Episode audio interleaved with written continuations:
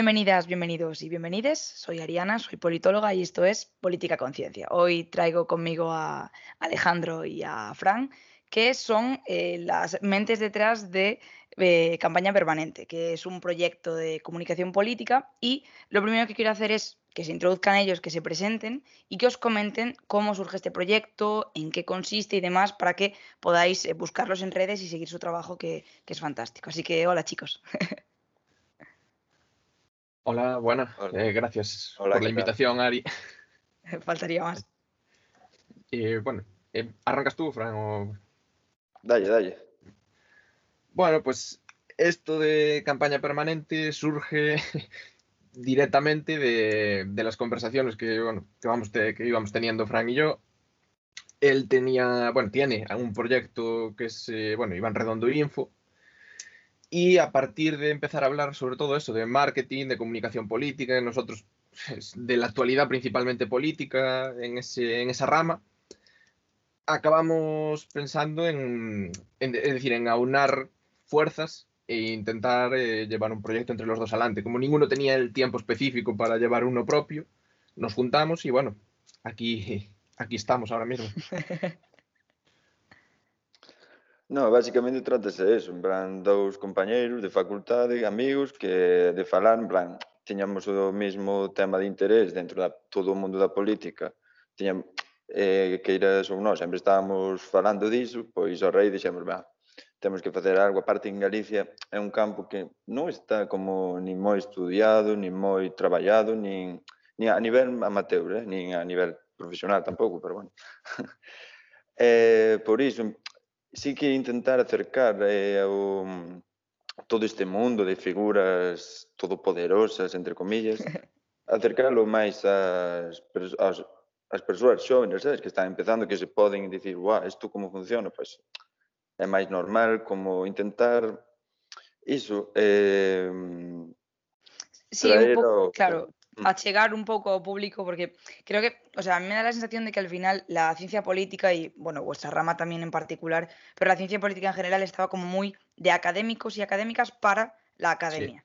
Porque yo siempre leía en Twitter, pues lees a Orrios, lees a Simón, lees a Erika Núñez, lees a esta gente, y es como que hacen una ciencia política muy eso, para gente que ya está metida en la rama. Entonces, creo que es muy interesante este tipo de proyectos porque además según tengo entendido, porque hace poco tuve conversaciones así con una, con una chica que estudia comunicación política, que escribe en Beers and Politics, el, este blog, y le flipa la, comunicación política, y me decía que el problema que tiene la comunicación en, España, que no sé si coincidiréis, es que está como muy eh, enfocada em, al partido. Es decir, si tú formas parte del partido, puedes trabajar como comunicador dentro del partido, pero como seas un outsider del partido, mm, no está como tan profesionalizado. No sé si, si es algo que me queréis comentar brevemente que estáis viendo en el máster o algo así, no sé si se aprecia. Totalmente, de hecho, eh, la mayoría, por eso, digamos, la imagen en estos momentos de Iván Redondo es tan importante, pero a la vez es tan criticada, porque es un outsider del partido que llega, que le dan un puesto que hace unos años sería imposible si no pertenecieses al PSOE, que es el de jefe de gabinete del presidente. Y creo que esto está abriendo un camino de algo que ya pasaba en Estados Unidos de largo, sobre todo en Sudamérica. Las campañas en Sudamérica las hacen outsiders total. Y yo creo que esto está abriendo un espacio a profesionalizarse, ¿verdad? En plan, soy comunicador, da igual que hoy eh, trabajo para Ciudadanos, mañana trabajaré para el PP, para más allá de la ideología, porque al final es un, trabajo con un campo, de, un campo concreto.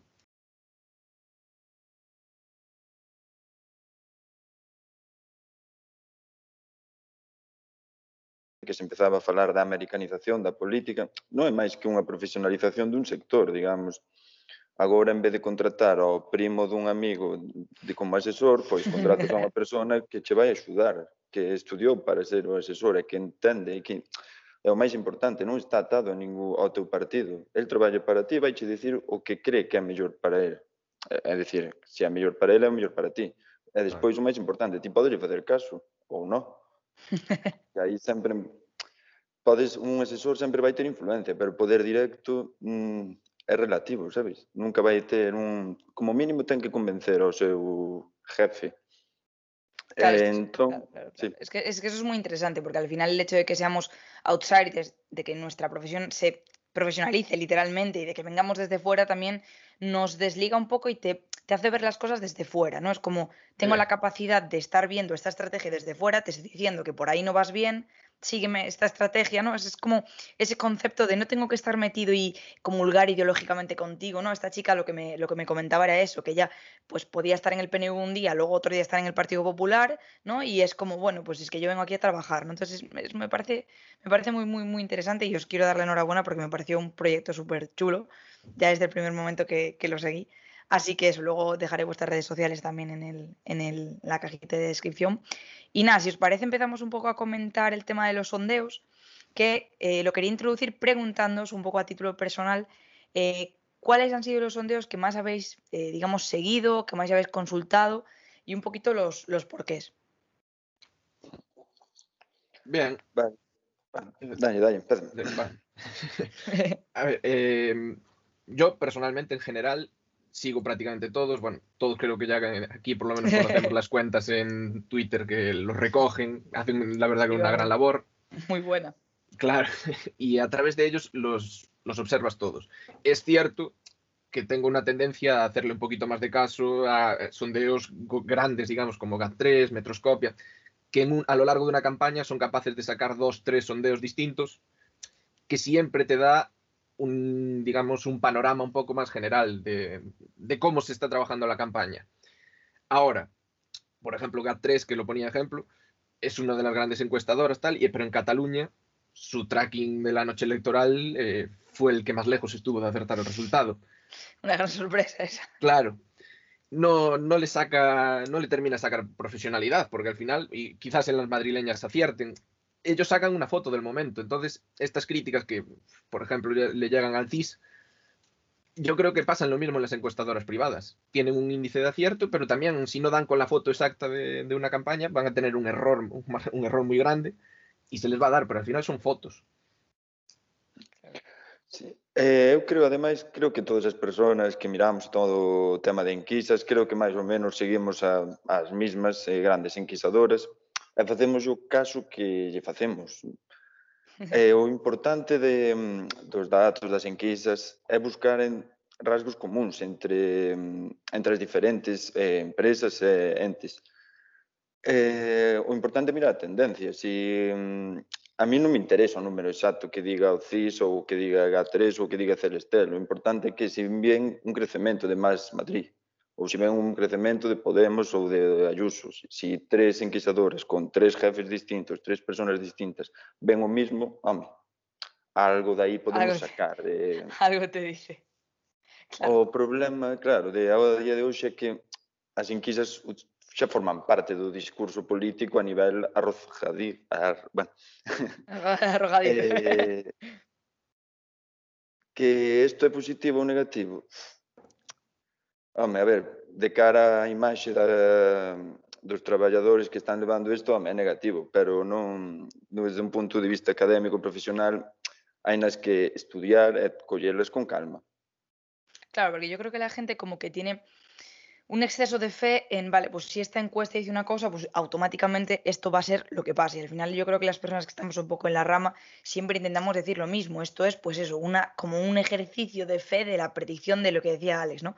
Saco una foto de un momento, me quedo con que esta puede ser la realidad de este momento, pero entiendo que hay mucho voto oculto, hay gente que me puede mentir cuando yo la llamo y le hago la encuesta, puedo tener yo un error que esto también lo, que, lo quería comentar brevemente, que antes de, antes de meternos en el tema del CIS y toda la polémica del CIS, sí que quería comentar brevemente que un proyecto que me pareció súper interesante, aparte de que obviamente pues el CIS y GAT3 y Metroscopio y todo esto lo, seguimos al final todas, me gusta mucho eh, un proyecto que tiene Alberto López, que es el de Predi, que lo habréis visto porque me, mola un montón y además eh, no entendí muy bien el motivo, pero él sí que puede seguir como difundiendo sus resultados porque es como un, no sé si no sé cómo lo explicó, que es como un mercado de encuestas o algo así, algo explicó.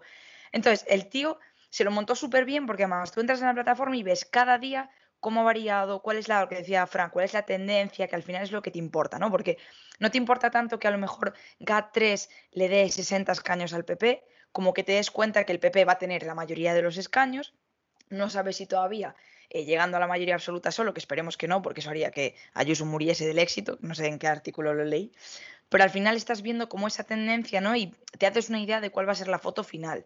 Pero bueno, entre el proyecto de, Alberto López y el de Endica Núñez, que lo habréis visto también, chulísimo. O sea, de hecho, hoy le puse un tuit como felicitándolo en plan, vaya cosa más visual y más ordenada y más chula hiciste. Y no es nada fácil, porque además es un currazo y vosotros lo sabréis, que estáis ahora especializándonos un poco en ese tema y sabréis el currel que lleva.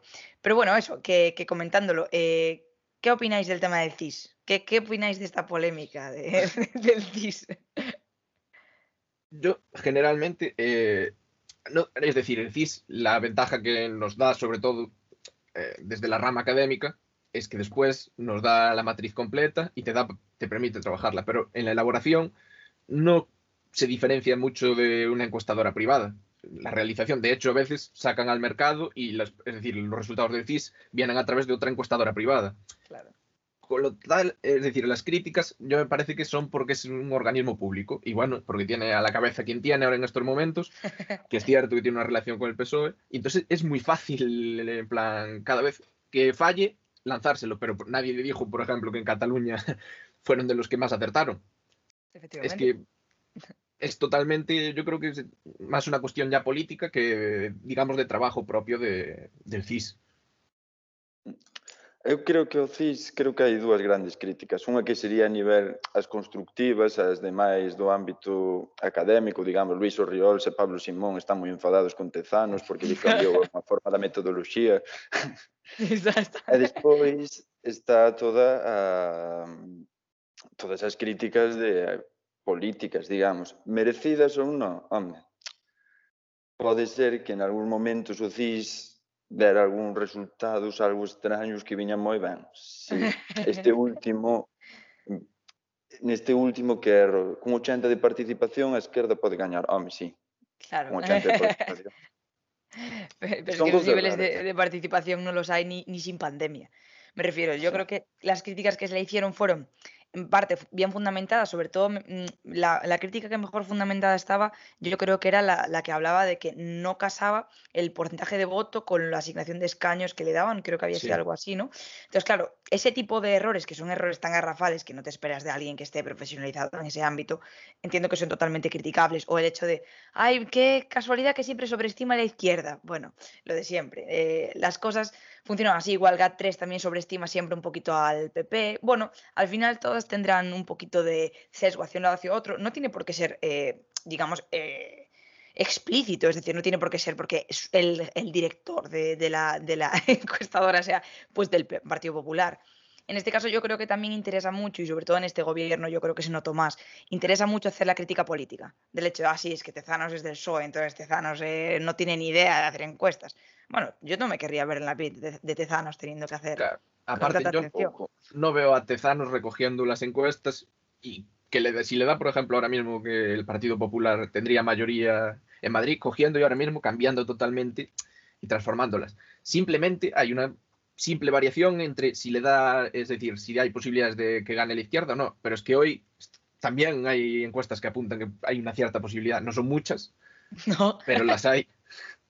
Entonces, yo creo que es eso, que es una crítica mayormente política, porque no es que se esté inventando los resultados, él se levante por la mañana y... Y diga, venga. Claro. No, claro, porque eso que decías tú, además ellos dan la matriz, te dan la metodología y más o menos tú, pues puedes, si sabes del tema, pues como hacen los grandes politólogos del país, coger y decir, ah, vale, pues esto está mal o esto se hizo mal, para que tú realmente tengas la capacidad para manipular una encuesta a esos niveles o sea, hay que ser un poco retorcido de pensar que realmente eso va a ser así, ¿sabes? Es como muy, como, de hecho creo que lo comenté con, con Fran por Twitter, cuando decían que Iván Redondo era el nuevo, eh, vamos, eh, Führer del, de, la, vamos, de la política. Creo que es un poco eh, meter conspiraciones en, en, encuestas donde no tienen ningún tipo de espacio.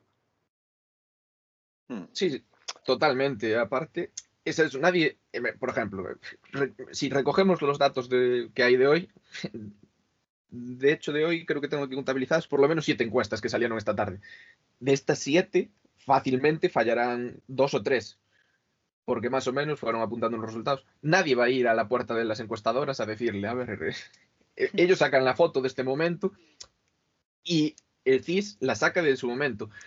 Y, eso te da la ventaja de que tú cojas y trates los datos, los trabajes, puede ser que la tendencia de voto no se corresponde, como ya se ha analizado, con la activación, es decir, con lo activada que está la derecha, que la izquierda tenga esas posibilidades de ganar, que se llegue a un 80% de participación, está claro que parece que es un sesgo que tuvo la encuesta, pero es que trabajamos con datos que transmiten las personas. eso para arrancar. Entonces ahí nadie te evita que no, decir, que no pueda haberte mentido, que no pueda... Son, son datos aparte. Sí, basicamente é iso. Eh, ademais, o que falábamos antes de Endica, Núñez, tamén Kiko Llaneras, eh, é importante que agora están sempre falando de probabilidades. Non, nunca se meten de vai gañar Ayuso. Non, sempre, tres de cada catro veces gañaría Ayuso. xa empeza a cambiar, digamos, a forma de comunicar as enquisas. Men, sin embargo, siga vendo mítico por Twitter, redes sociales, tengo en xeral, eh, outros xornais de pois pues, Tezanos le dá a victoria, a, tal, as encuestas dicen ganador, a, bueno. Es que pon periódico eh, lo que eh, vende tamén. Efectivamente. Sí. eh, o que será interesante ver a era post-Tezanos no CIS. En, cando veño o seguinte a ocupar o posto de Tezanos, a oposición non o vai criticar, sexa quen sexa. eh, non vai criticar tanto como Tezanos, home, eu non creo. Suena, complicado y habrá, que ver lo que, habrá que ver lo que pasa, pero bueno, este mundo de las encuestas es eh, una fantasía. A mí me parece que, que, me interesa mucho y me parece muy guay que la población general cada vez como que tenga presente eso, ah, pues dicen que va a ganar, claro, no, nadie dice que va a ganar nadie, pero bueno, es una interpretación que hace la población general y que haya ese acercamiento, que la gente entienda que hay datos detrás de, incluso de las propias campañas, que ahora hablaremos de eso, al final tú también juegas con eso y es, es lo que decía Kiko Llaneras hoy, que él, por ejemplo, no entendía por qué eh, no se podían sacar más eh, sondeos, más encuestas ahora estos últimos días. Decía que en Europa pues, somos uno de los países que más eh, capado tiene ese tema. Y decía que, claro, al final las encuestas no es que desaparezcan, las encuestas se siguen haciendo, pero las tiene quien las paga. Entonces, al final, eso sí que es cierto que al final a quien más perjudica es a la población general que se queda sin esa información y sobre todo a la gente que la consultamos más, que al final es como dejarnos ahí un vacío que da para eh, fake news, da para un montón de ruido, que es una tontería. Claro, é que agora o que vamos ter é filtracións de encuestas internas que van filtrar o que eles queiran filtrar. É dicir, cada partido vai filtrar as súas enquisas. E estará a de Andorra mítica. sí. Que sacará cas frutitas. E é ridículo, é unha lei totalmente anticuada xa, non ten sentido a día de hoxe. Como todo o da jornada de reflexión, todas estas cousas, supoño que máis pronto que temprano acabarán se quitando e adaptando ao novo mundo. es que aparte no, no tiene sentido ninguno porque imaginemos que se publica una encuesta el día anterior eh, y al que Ciudadanos no le da, pero esa gente Ciudadanos tiene una preferencia de voto. Si ve que Ciudadanos el día antes no va a salir, tiene derecho a poder modificar su voto para lo que ellos consideren más útil. Eh, eh, caparle de esa información me parece totalmente una ridiculez.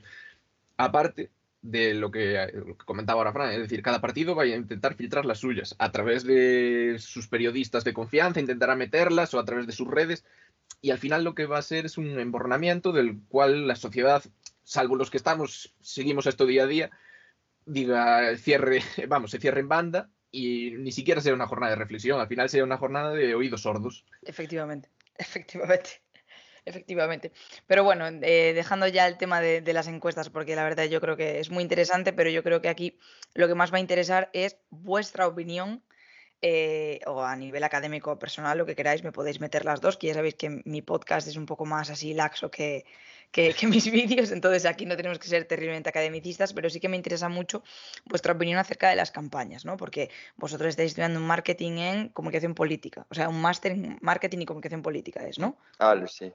Eh, sí, Alex. Bueno, no, pues no pasa nada. Eh, eh, nos vale, nos vale también. Yo, por ejemplo, tampoco estoy estudiando ninguno. Pero bueno, eso, que si os parece, seguimos un poco el orden que les dan así en plan a nivel electoral. Empezamos con el Partido Popular y las vamos comentando así a ver qué, qué me podéis decir o qué me podéis opinar de ellas. Entonces, empezamos con, con el Partido Popular de, de Ayuso. ¿Qué, ¿Qué, me podéis decir de esta campaña? bueno, para mí es sin duda la mejor campaña de todas por una simple razón. Estaban ya preparados para ella, porque tenían el poder, ese es el poder de tener la presidencia de una comunidad, de un país.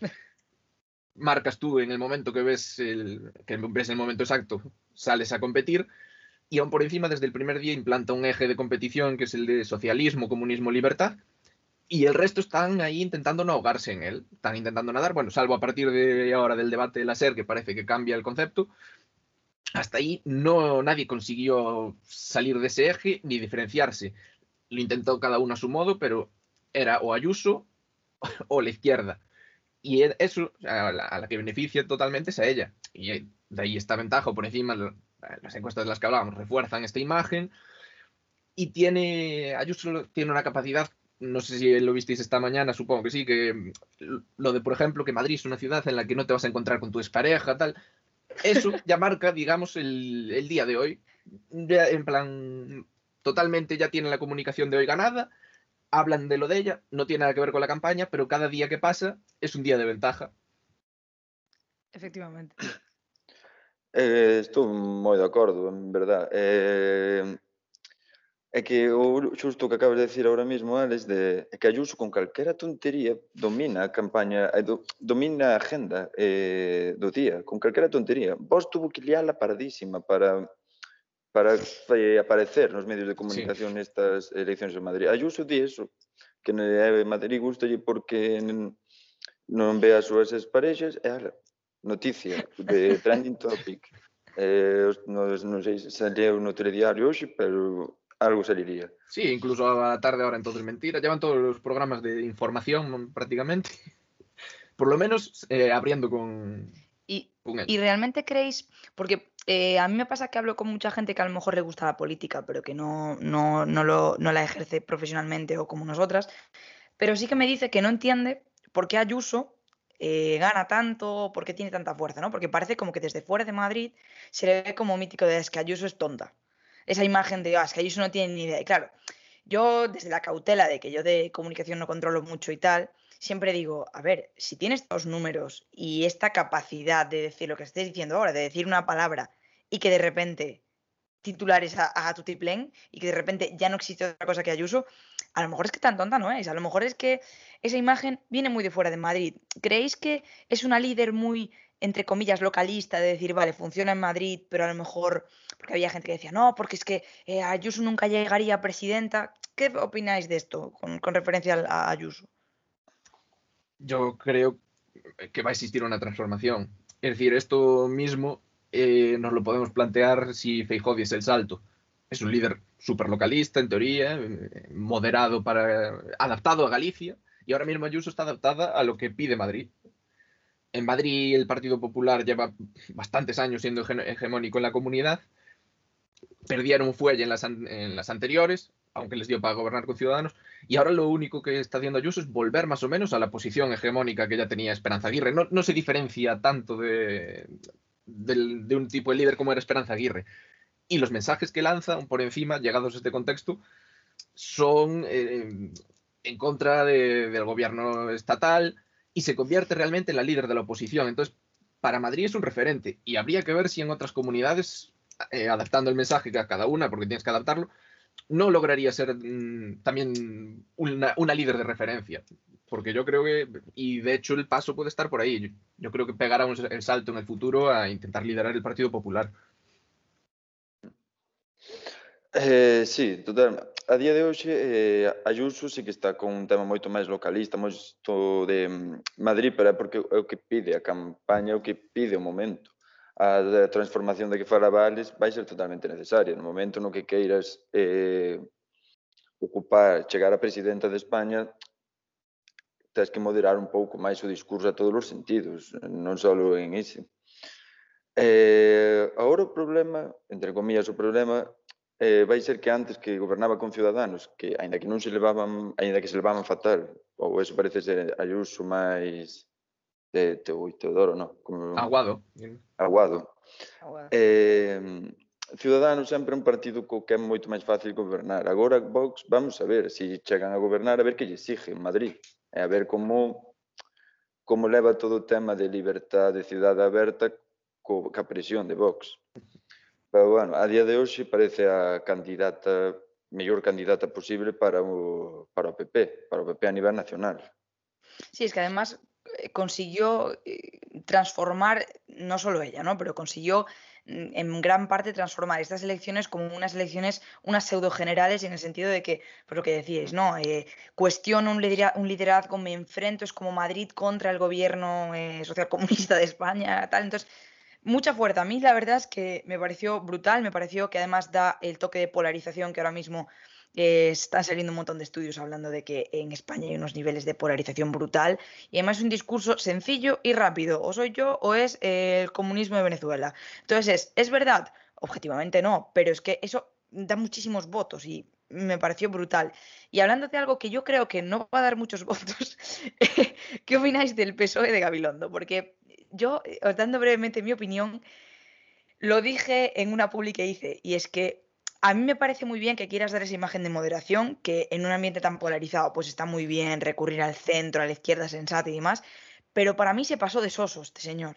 O sea, se pasaron de formales con la, con la campaña, con la imagen, es como, si ya no tienes un candidato muy, muy, muy así, muy carismático, no te pases tampoco, no seas excesivamente optimista con lo poco carismático que es. O sea, me refiero, no sé qué opináis vosotros, pero a mí me parece que se pasaron de sosos con la campaña. A ver, eu no tema de ai, no tema no, da no, campaña dale, dale. do PSOE e de Gabilondo o principal problema que vexo é que era o que había. Digamos, claro. non, da, non había outro candidato e, den, e co candidato que había cal era a mellor campaña posible? eh, utilizar as súas maiores críticas como os seus argumentos para ser eh, presidente da Comunidade Autónoma de Madrid, a mí ao principio parece un inteligente, digamos, parece un bon movimento. En plan, as súas críticas, bueno, en plan, aparte deranlle moitísima caña desde a esquerda en Madrid por todo o tema da crise. Eh, agora parece ser que nos últimos días e semanas xa parece que está radicalizándose un pouco cando lle dixo no debate a Pablo Iglesias nos quedan 12 días para ganar as elecciones como que xa parece que está cambiando máis o tono. Parece ser que a imaxen centrista xa non dá moitos máis votos digamos que hai xa están a Ciudadanos non se pode quitar máis. No, no. Eh, creo que o tema era máis por diferenciarte dentro da esquerda. En plan, si Mónica García e Pablo Iglesias representan unha parte da esquerda moito máis xoven, porque hai unha brecha xeracional, eh? pois intentar chegar a xente de maiores de 50 anos que a mellor non queren tanto circo non sei, eu, é que eu tamén tiraría por aí. Parte nunha selección que só tens que mobilizar, non tens que loitar contra o teu propio, contra os partidos do teu propio lado. Para mí, eh, es cierto que, es decir, es buena, me parece, digamos, la jugada menos mala de dejar a Gabilondo ahí, quemar a un ministro a falta cuando hay elecciones en dos años hubiese sido una banalidad. Aparte, nada te garantiza que el efecto Illa otra vez te funcione pero sí, es decir, entraron a destiempo mal en campaña, quizás la defensa era esa, pero me parece que, eh, que, se adaptaron bien y que este juego a partir del debate les viene bien. De hecho, el cambio de lema, el Aldo por Madrid ya pasa a estar en pequeñito y ellos ya lo convirtieron en no lo hagas por Madrid, tienes que hacerlo por la democracia, en plan, porque si no, y ahí sí lo supieron leer, creo, y quizás antes que, que Podemos y que más Madrid. Al día siguiente ya estaba el lema instalado y a trabajar todo el rato en, ese, en esa activación. Es cierto que es un candidato que da para lo que da. Sería un candidato estupendo hace 20 años, cuando fue, e incluso menos, cuando fue ministro, tenía un buen perfil. Se queda un candidato justito para estos momentos. Pero sí está bien defenderte con él y no quemar, sobre todo para proyectarle una imagen como la que pusieron, eh, como la de Hanna Yalul, que se supone que va a ser la, candidata en dos años. Es decir, es una ayuda tener a Gabilondo, una persona de peso por delante, para que si logran estar en el gobierno y entrar, disparar después eh, un perfil como el de ella, mucho más joven, más activo, el perfil femenino, que en el PSOE eso pesa mucho, no, pues sí, es, muy interesante lo que comentáis y sí que es cierto que al final cuando un candidato pues no tiene más, pues también es cierto que tienes que tirar por lo que, por lo que, por lo que es que no, no hay más. Entonces, pues me, gustó mucho lo que acabáis de decir. Vamos ahora con, Más Madrid, que bueno, tiene una candidata que yo al principio tenía mis reticencias con ella, no sé por qué, siempre la, miraba y decía, no sé yo, esta candidata tal, pero sí que es cierto que aprovechó muy bien, o sea, le vino muy bien eh, ser anestesista. O sea, le vino muy bien para esta campaña y le vino muy bien ser una mujer, porque además utilizaron incluso contra eh, el propio Pablo Iglesias el tema del género y demás. O sea, me parece y me está gustando mucho cómo se está moviendo en redes sociales. Eh, me moló un montón que en el cartel pusiera un código QR, que eso para la gente me parece súper guay. Que son detalles tontos, pero que al final sí que es cierto que además es, corregidme si me equivoco, pero creo que las encuestas con Más Madrid es un poco en lo que más varían, es decir, está subiendo bastante, es como que dicen que igual que Ayuso y el PSOE probablemente o Podemos ya tocaron tope, eh, con Más Madrid no está claro aún si tocaron tope y además ¿sabes? Teniendo la figura de Ñico Rejón por ahí, que últimamente se está viralizando un montón, con, hablando de, la ley post-trans, hablando de la salud mental y demás. O sea, yo, eh, a mí, personalmente, la campaña que más me está gustando es la de Más Madrid, eh, aunque la de Ayuso sea fantástica, porque es lo que le hablábamos antes. Pero, ¿qué opináis vosotros?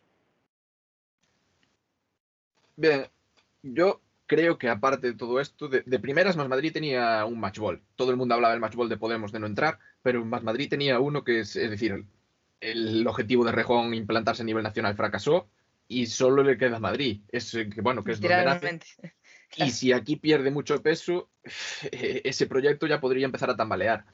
Ahora, dentro de eso, es cierto que el continuar con Mónica, que no, lo, la conocía mucha gente y sigue sin conocerla, tiene, en el CIS le dan un 68,1 de conocimiento, es, poco para una elección tan polarizada. Pero es cierto que cuanto más la conocen, más eleva mm, su porcentaje de nota. Es eh, un punto eh, eh, que juega muy a favor de una fuerza totalmente novedosa como Más Madrid, que apuesta por el verde, que juega a convertirse en una izquierda ya más, más de carácter europeo. Y creo que la estrategia de campaña está muy bien hecha. En un primer momento te, diferencias de Podemos. Cuando Pablo da el salto te intentas diferenciar ahí luchar contra el soy mujer frente a él, tal, que viene aquí a rescatar, eh, a rescatar a Isa, Serra. y están sabiendo leer ese punto de intentar llegar al target que, por ejemplo, Gabilondo no puede llegar, que es esa Madrid joven.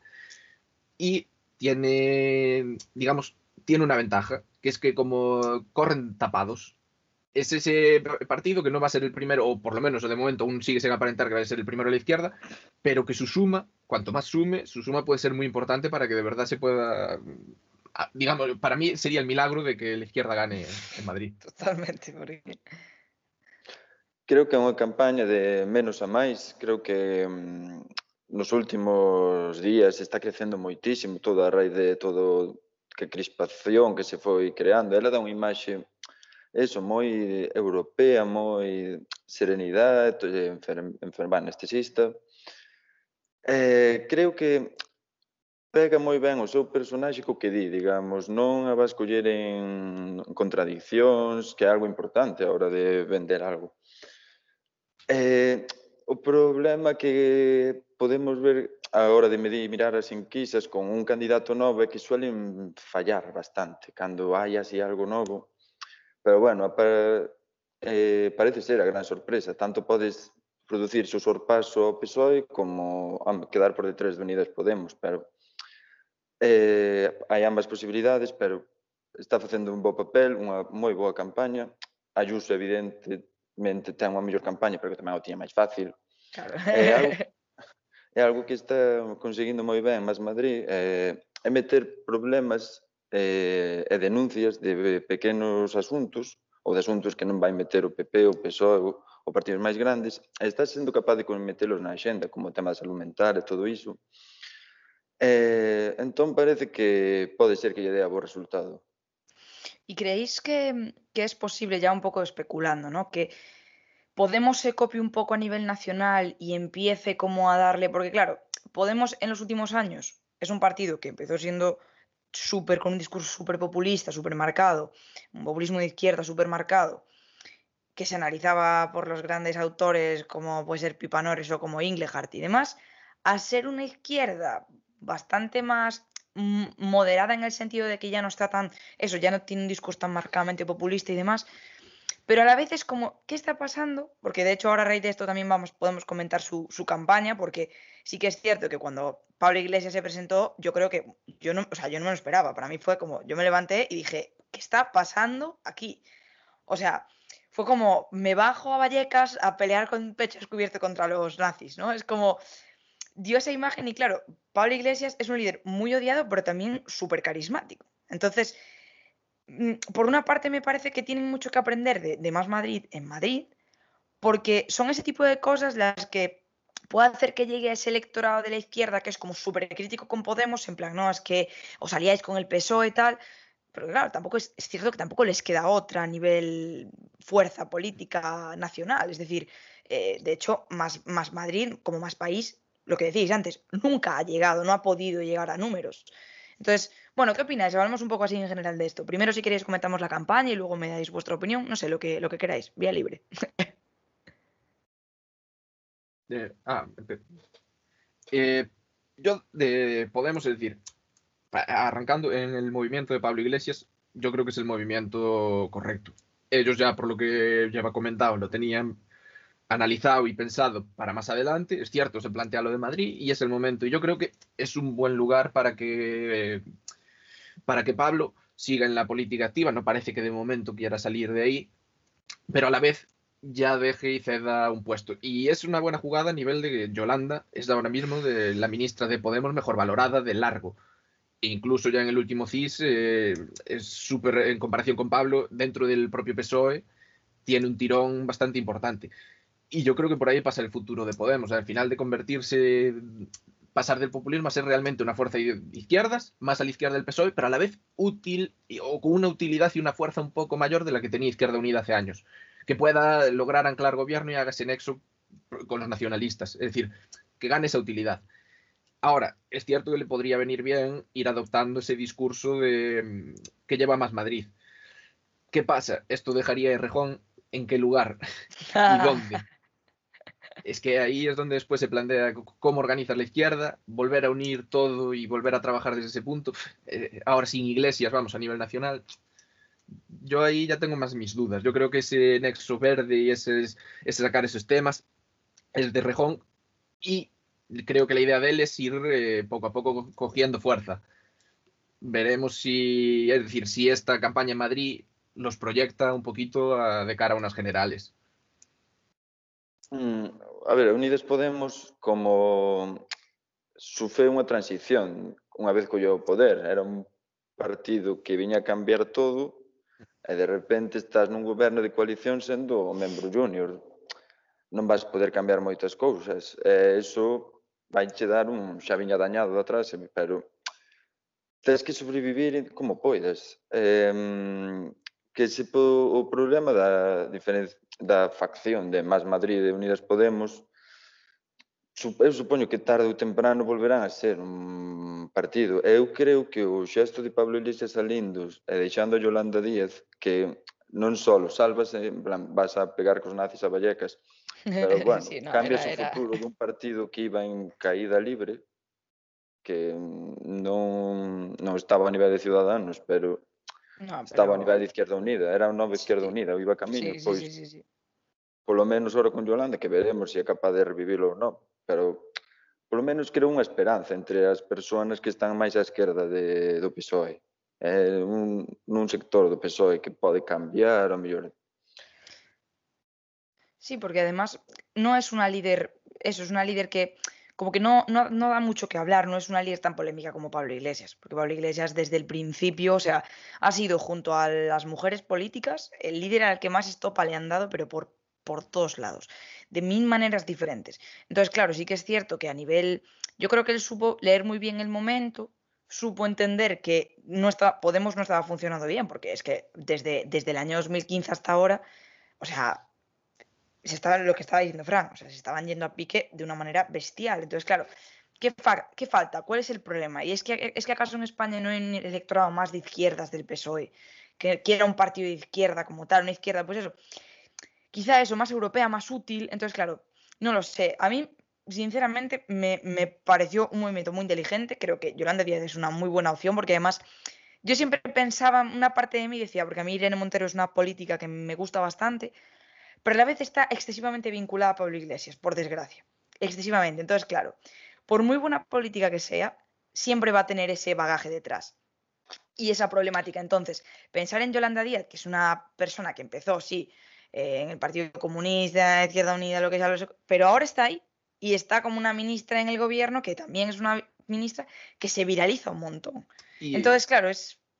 No, y vende la parte de, gestión durante la pandemia, es decir, qué es lo que se le apuntaba que a Podemos hasta ahora, que bueno, están en el, están en el gobierno, pero tiene ministerios que, de gestión.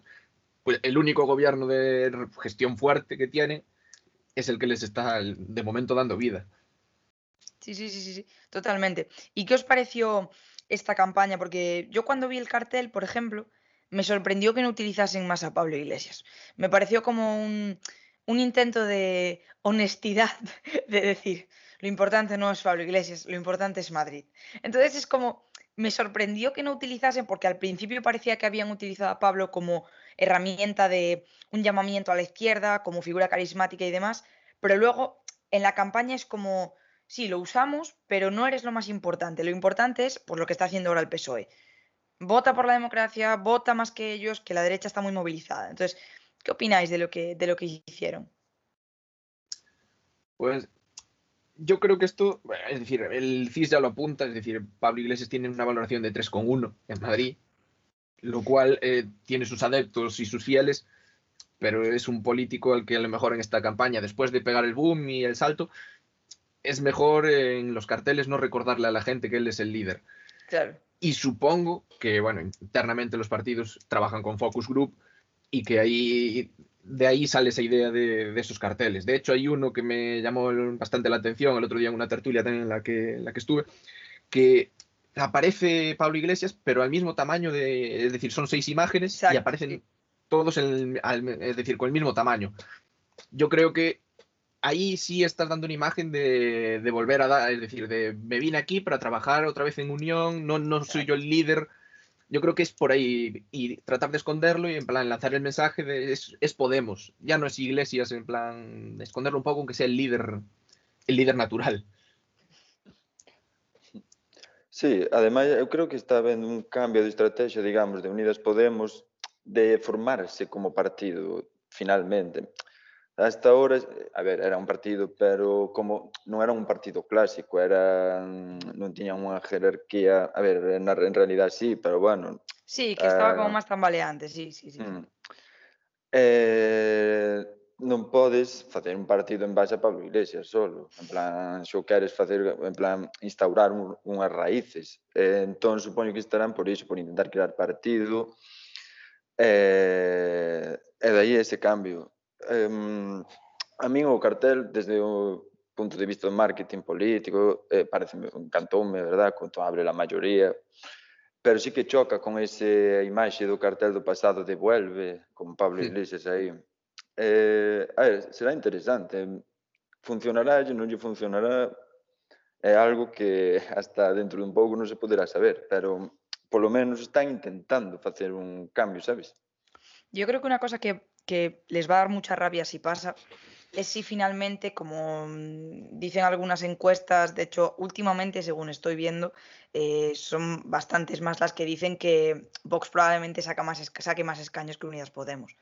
Entonces, claro, yo creo que eso va a ser ahí un, un tema de reproche después, porque parece como que Unidas Podemos es como la contrapartida a nivel dialéctico de Vox, como que ahora parece que está todo muy polarizado entre, pues eso, la extrema derecha y la extrema izquierda y tal y ¿no?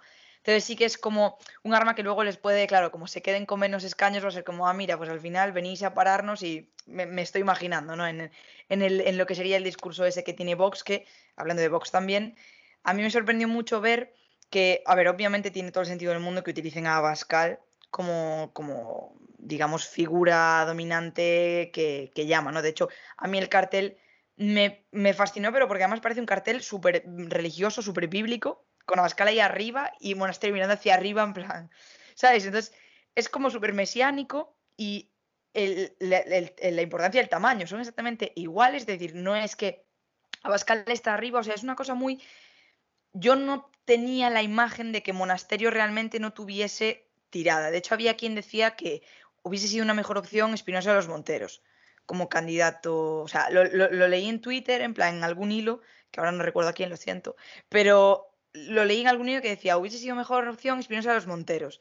Entonces, claro, yo no sé hasta qué punto, pero porque, claro, por desgracia no manejo exactamente de, líderes eh, de Vox, pero me pareció inteligente utilizar a Bascal, porque además Abascal es eso, o sea, en machos alfa, en una lucha eh, de Abascal contra Pablo Iglesias, está claro que Abascal se lleva la palma.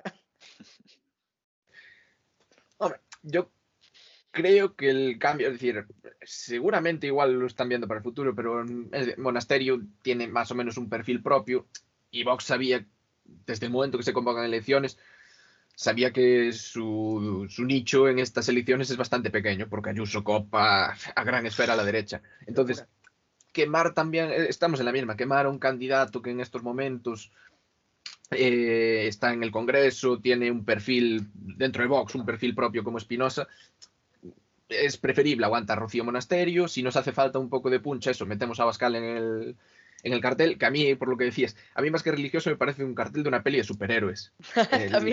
El, protege Madrid y los dos en plan Superwoman y Superman que vienen a...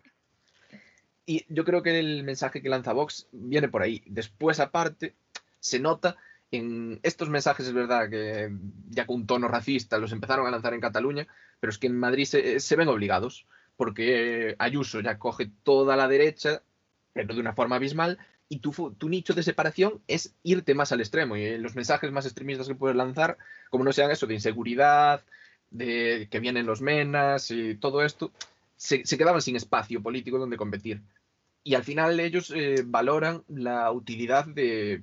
Por, hay encuestas que dicen que apenas eh, por tres, cuatro escaños pueden decidir este gobierno. Y ellos, es decir, eh, es la fuerza útil eh, ahora ya se, les queda, es decir, defender esos 10, 12 escaños que puedan sacar y que a Ayuso les sean útiles. Y a partir de ahí, en plan, ponerse a hablar, que yo creo que ahí ya eh, ahí viene una jugada más, más táctica. Sí, yo también creo que a campaña de Vox basouse en buscar o necesario para ser necesarios para gobernar con Ayuso. eh, querense facer útiles, queren gobernar co PP para dentro de uns anos poder gobernar co PP en España, eh, porque saben que non van, ou sería moi raro, algo teria que pasar para que gobernaran eles solos, algo moi raro. Eh, tampouco vexo necesario, digamos, Espinosa de los Monteros é un do, dos personaxes máis eh, importantes de Vox, eh, votalo a Madrid tampouco me parecía tan necesario, creo que está aguantando o Rocío Monasterio, creo que a raíz de todo isto que moralmente será discutible, pero creo que políticamente lle está funcionando, eh, polo menos fixose un hueco dentro do electorado do PP, de, dentro do electorado de dereitas en Madrid, que a principio non tiña. En plan, eu poníame no, no, na cabeza dun votante da dereitas de, da Comunidade de Madrid, era, por que vou votar a, que motivo pode haber para votar a Vox? Agora, bueno, con todo este leo, se si estás así un pouco cabreado, pois, bueno, como sabes que tes, pode ser que penses que vai a que lles vai dar para gobernar a ambos, pois podes decidir votar a Vox para que teña máis forza dentro do goberno, diferentes motivos. Lo que pasa que yo con respecto a esto del gobierno tengo una pedrada desde hace tiempo que es que los números a Ayuso le van a dar con Vox, pero que se va a plantar y que no va a querer introducirlos en el gobierno. Y ahí la diferencia con Ciudadanos, que Ciudadanos podría girar en cualquier momento y buscar una alternativa por su lado izquierdo, Vox no tiene alternativa. Y no lo veo tampoco tumbando un gobierno Ayuso. O eso o repetir elecciones. Y yo creo que se van a quedar en ese paredón de a ver qué hago y ahí van a tener que ceder seguramente ante Ayuso y darle el gobierno en solitario.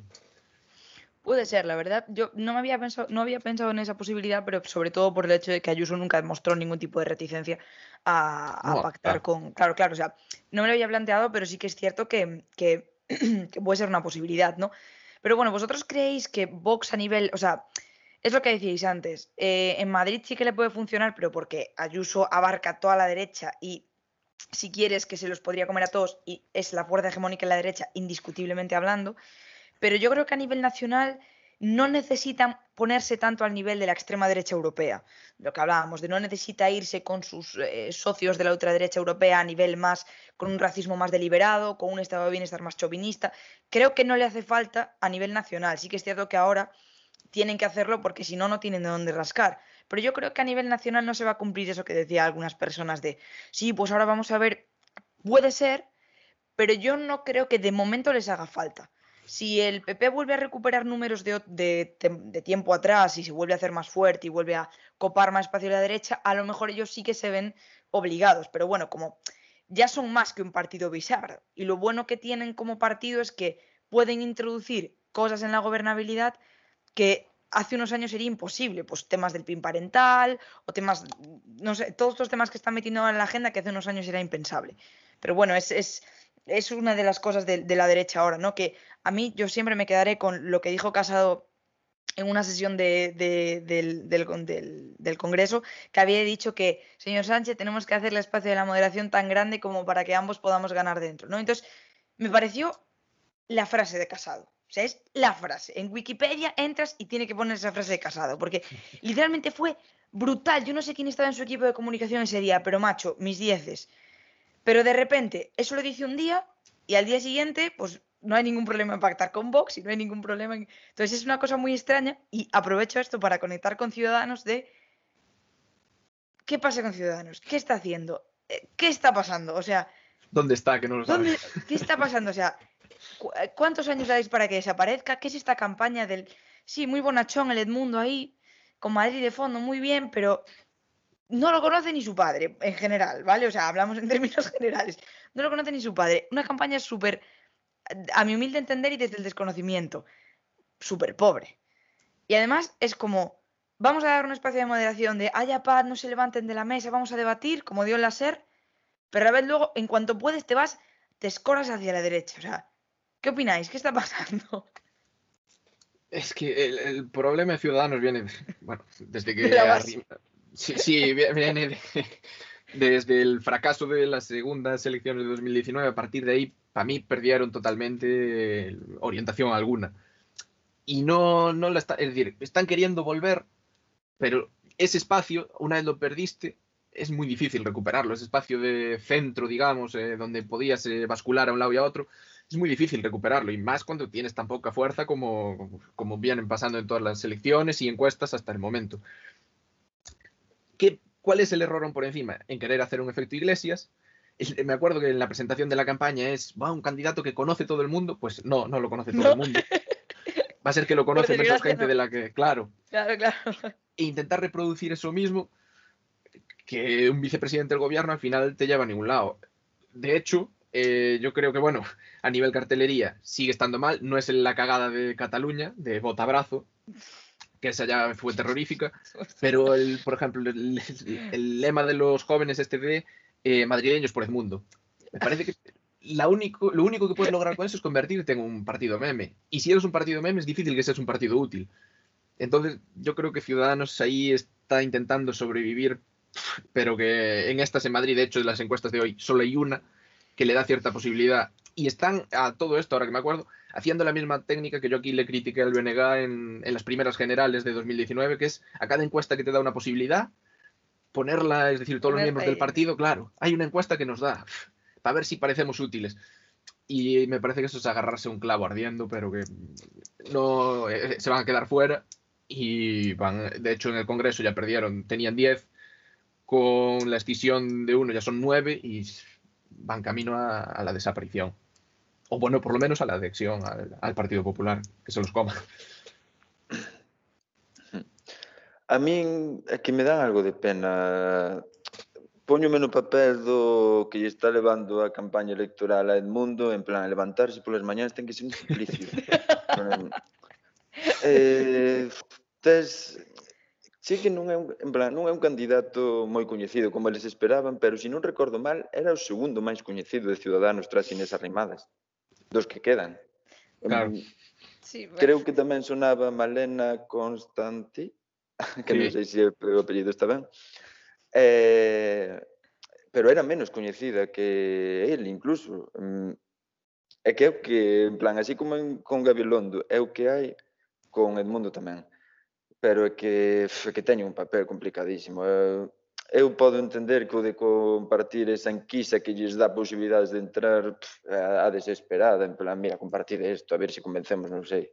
Pero teino complicadísimo. En ningún momento lles deron posibilidade, ninguna enquisa posibilidade real de entrar, en plan, 4 con 6, 4 con 8, así son a mellor unha 5 con 2, pero creo que nunca se chegou máis alá. Non, non, máis allá non. Eh, na, unha per, é que vai nos comer a Jus, en plan, último, creo que era dos, nos datos do CIS, vías o trasvase de voto, era unha, era unha pasada. Es que además, yo creo que ya para, terminar con esto, yo creo que el problema de Ciudadanos es que nunca se aclaró realmente qué clase de partido quería ser.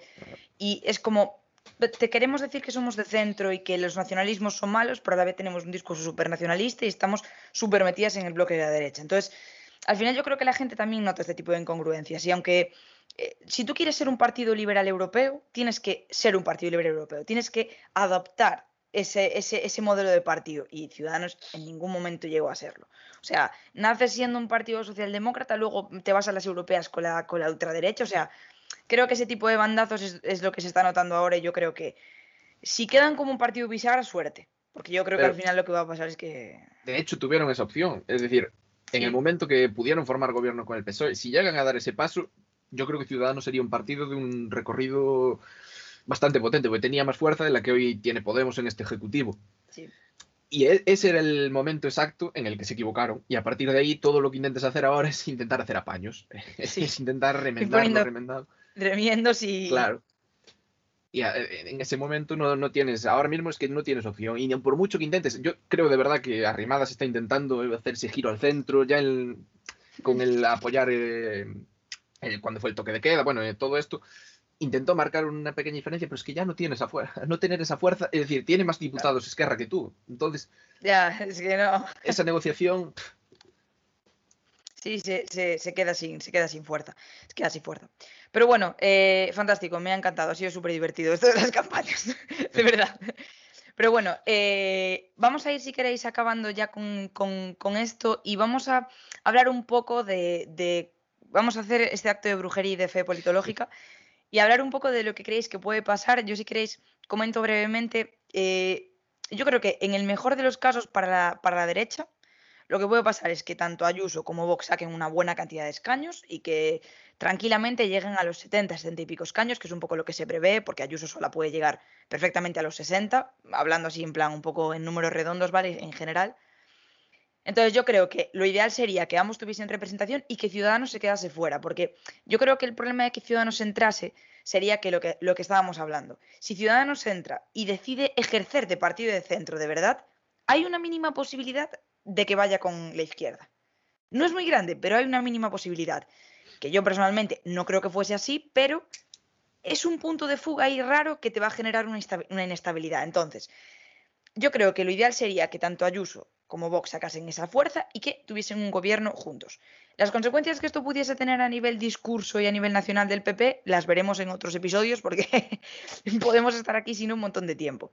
Y luego, en el mejor de los casos para la izquierda, pues el PSOE sacaría más de 30 escaños, Más Madrid sacaría 20 y pico escaños y Unidas Podemos sacaría sus 12 escaños tranquilamente, es decir, darían esa mayoría absoluta, eh, pero es que yo creo que ni en sus mejores sueños, porque de hecho lo decía en el Directoral Report, las probabilidades de que la izquierda gobierne son aproximadamente de un 10%, mientras que de que la derecha gobierne son de un 86%. O sea, estamos hablando de casos súper remotos, que oye, que está bien que te aferres a que existe esa posibilidad con fines electorales, pero si nos ponemos científicas y un poco pesadas, la realidad es que las probabilidades de que la izquierda gobierne son mínimas. Como queden, yo creo que va a tener impacto en la política nacional en general. Pero yo sí que creo eh, que Ayuso va a tener una mayoría muy buena, que va a gobernar con Vox, porque yo creo que no va a tener muchos escrúpulos, pero sí que creo que a nivel estratégico lo que haría sería lo que dijo Alex antes. Decirle a Vox, yo no voy a gobernar contigo, abstente y vamos a hacer nuestro trabajo para que la izquierda no entre. Eso sería lo mejor, pero me sorprendería si Ayuso mostrase esa riqueza moral que no me ha parecido que haya, demostrado. Así que esta es mi opinión. qué opináis vosotros? Eh, bueno, yo, eh, como dije antes, tengo la pedrada de que Ayuso va a sacar. Yo tengo el 60-10. que les dan 70 y yo creo que ese es el número Tampoco va a ser una mayoría apabullante porque la izquierda está activándose, pero que se van a quedar ahí. Se va dos escaños de, poder, hacer, de poder empatar, que por encima, claro, recordemos que en Madrid es par, eh, que es una asamblea par, lo cual, bueno. Y creo que van a buscar el gobierno solitario de verdad. Van a llevar a Vox hasta, eh, hasta la extenuación, intentando empujar, y al final Vox va a tener que ceder, porque la otra opción que le puede quedar a Vox es llevar esto a una repetición electoral. Y ahí Ayuso es, una bestia que podría, eh, en plan, comérselos totalmente. Y eh, tengo esta sensación porque el asesor eh, principal de Ayuso, Miguel Ángel Rodríguez, en un libro que tiene sobre andar, él insiste y mucho, en plan, a lo largo del libro, igual lo menciona 400 veces, de la importancia de andar fue ser la única fuerza del centro derecha y ser hegemónico. Y yo creo que la estrategia va por ahí. A Ciudadanos ya se lo van a comer, Ciudadanos ya queda fuera de la partida y que a Vox cada vez que ellos intenten forzar, una vez tienen tanta fuerza y el otro es tan débil, van a ir eh, comiéndole. En caso de ir a una repetición electoral, pues a lo mejor ya se le comen la mitad de los escaños. Y al final así, hasta acabar eh, engulléndolos. Y yo creo que el objetivo, el, objetivo Ayuso, ya no solo en Madrid, sino a largo, a largo camino para dar el salto a nivel nacional, viene por ahí. É o nivel de pronósticos voulle fagolle caso aos que xa levamos falando aquí, Kiko Llaneras, sí. eh, Nicat, é máis ou menos compro 60 12 este de 72 eh, diputados entre os entre PP e Vox.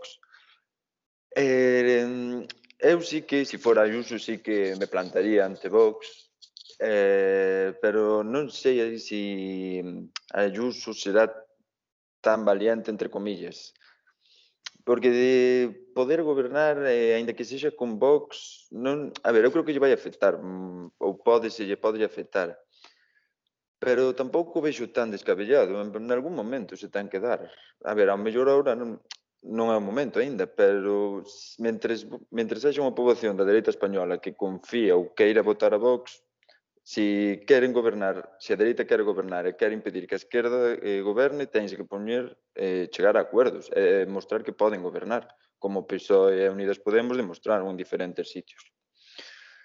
Eh, a mí o que máis me parece interesante é ver como vai quedar a esquerda neste o um, movimento de partidos. Eh, espero que non sexa tan que espero que haxa algunha sorpresa e que non sexa como de todas as como apuntan todas as enquisas. Eh, despois sí que me encantaría un empate, pero este xa a nivel personal é como como politólogo en plan friki de encantaríame, encantaríame. A ver se si, si se tamén... plantea cambiar la cámara. Eh. Sí, pero que, quen, quen foi a persona que dixo, bah, vamos poñelo, par. Sí, sí. Ah, vale, quero pensar que haberá unha fórmula para escollelo, pero... Yo non tengo mucha fe.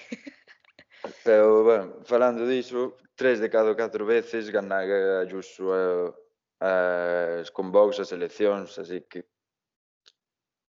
parece que todo indicar. Bueno, pues parece que todo está bastante claro y bastante cerrado, así que vamos a, vamos a dejarlo aquí. Ha sido maravilloso poder traeros aquí, espero que en el futuro podamos volver a hacerlo. Creo que somos muy frikis y eso se, se, se va a notar en lo mucho que vamos a disfrutar, como salga un empate o como haya alguna locura la, la, lo que es el día de la jornada electoral. Pero bueno, que ha sido un placer teneros aquí y que, muchísimas gracias. Que a las personas que nos estéis escuchando, no os olvidéis de seguir a Campaña Permanente en redes sociales y seguir a Iván Redondo Info, ¿es? En Twitter, mm. ¿no? Y, y nada más, aquí lo vamos a dejar. Muchísimas gracias por escucharnos y nos escuchamos la semana que viene, aquí en Política Conciencia.